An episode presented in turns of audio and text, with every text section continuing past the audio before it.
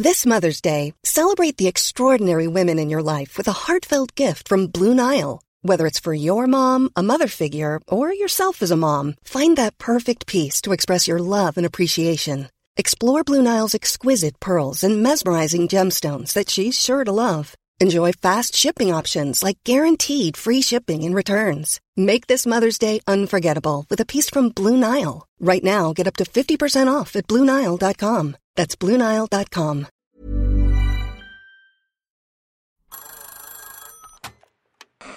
Hola. Hola. Hola.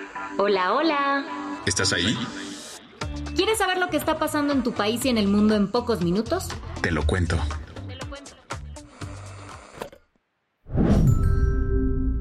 Hoy es jueves 14 de septiembre de 2023 y estas son las principales noticias del día. Te lo cuento.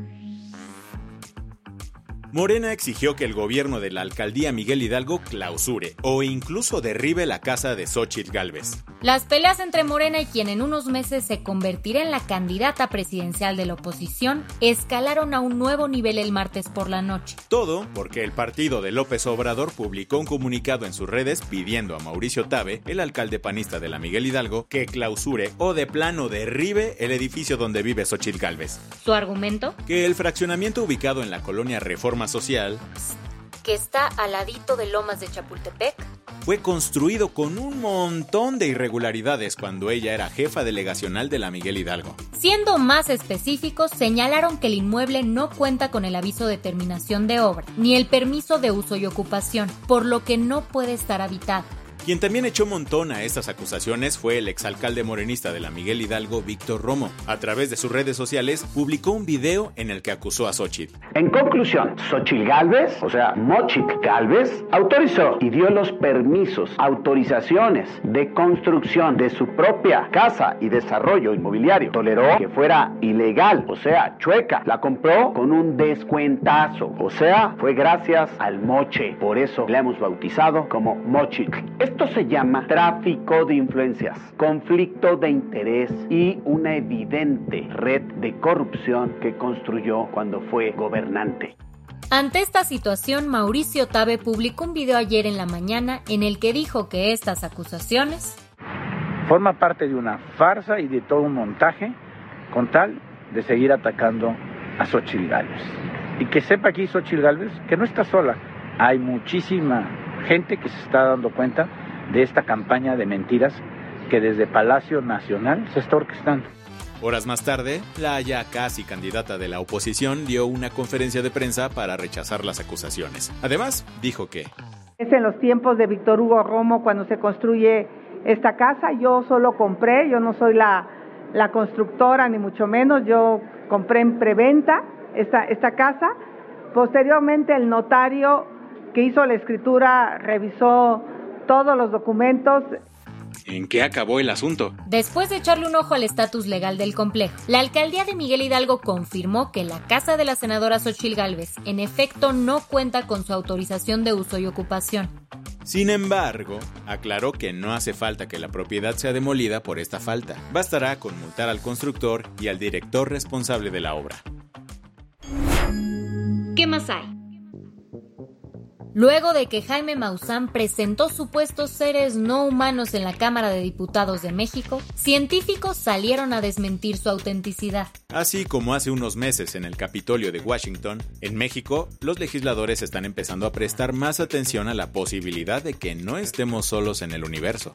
Todo este rollo de los aliens comenzó el martes durante una audiencia pública llamada Fenómenos Aéreos Anómalos No Identificados en México organizada por el diputado de Morena Sergio Gutiérrez Luna.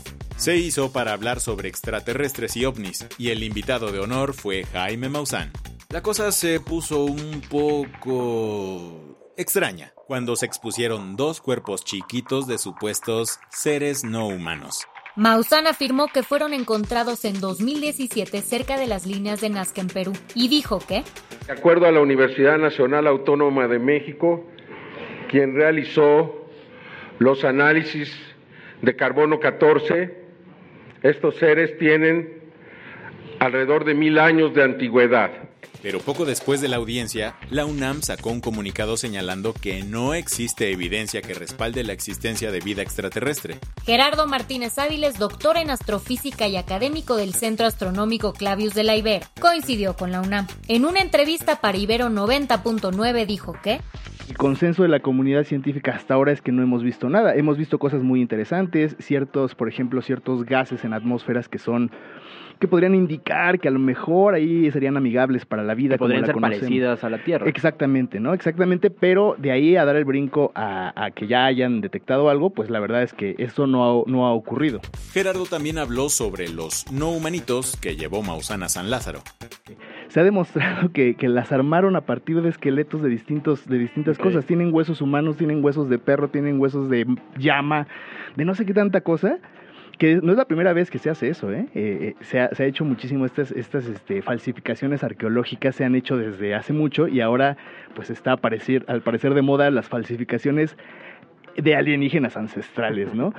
Así que desde la ciencia no hay evidencia que compruebe que exista vida inteligente fuera de la Tierra, aunque tampoco hay datos que indiquen lo contrario. Las que tienes que saber. El beso no consentido de Luis Rubiales a la futbolista española Jenny Hermoso no solo armó un revuelo social, político y deportivo en España, también resonó en el Senado mexicano.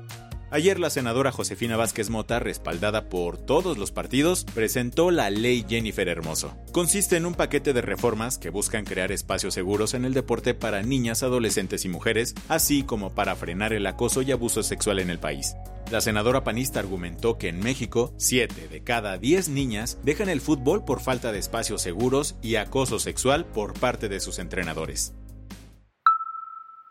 Después de ser sentenciada a tres años de prisión por cooperar con el cártel de Sinaloa, lavando dinero y traficando drogas a Estados Unidos, Emma Coronel recuperó su libertad este miércoles. Desde 2021, la esposa de Joaquín El Chapo Guzmán estaba cumpliendo su condena en una cárcel de Texas. Eso hasta junio de este año, cuando fue trasladada a un centro de reinserción en Long Beach, California, como compensación por cooperar con las autoridades. En ese lugar ya la dejaban salir, siempre y cuando regresara a dormir. Ahora salió de este espacio, pero todavía le falta cumplir cuatro años bajo libertad condicional. Dicho y hecho. Kim Jong-un y Vladimir Putin se reunieron ayer en el Centro Espacial Ruso Vostochny. ¿De qué hablaron? De una colaboración militar y de avances tecnológicos.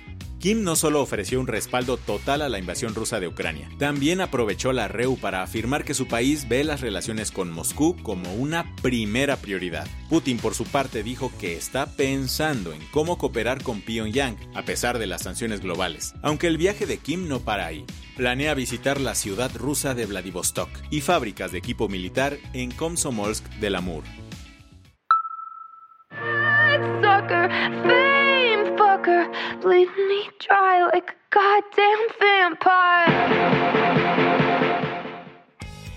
No tiene ni una semana desde que Olivia Rodrigo estrenó su nuevo álbum titulado Guts, y la cantante ya sorprendió a sus fans con la noticia de un World Tour aunque en realidad The World Tour no tiene mucho, pues de los 57 conciertos que dará, Olivia solo considera algunas ciudades de Estados Unidos y otros países europeos como Inglaterra, Bélgica, Dinamarca, Alemania, Italia y España. No, México no está entre la lista. Por si te interesa, los boletos saldrán a la venta este domingo 17 de septiembre en su página web. La del vaso medio lleno. Aunque nos llegue a cansar la oficina o el home office eterno, en México hay miles de empleados que la pasan peor y tienen que estar parados durante todas sus jornadas laborales.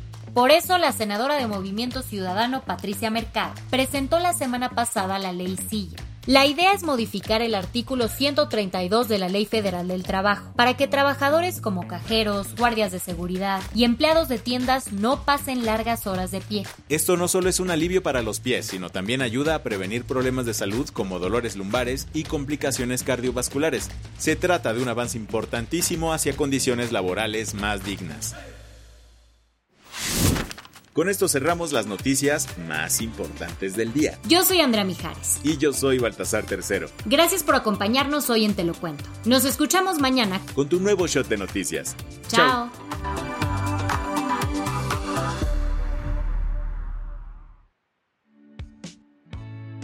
El guion de este episodio estuvo a cargo de Aisha Yanavi y Lucía Corona. Paula Gándara es la editora del guion y la dirección editorial es de Sebastián Ermenger. Gelúe Santillán es la directora creativa y el diseño de sonido está a cargo de Alfredo Cruz. ¿Quieres estar al día? Nos encuentras como arroba te lo cuento en Instagram, TikTok, Snapchat y Twitter.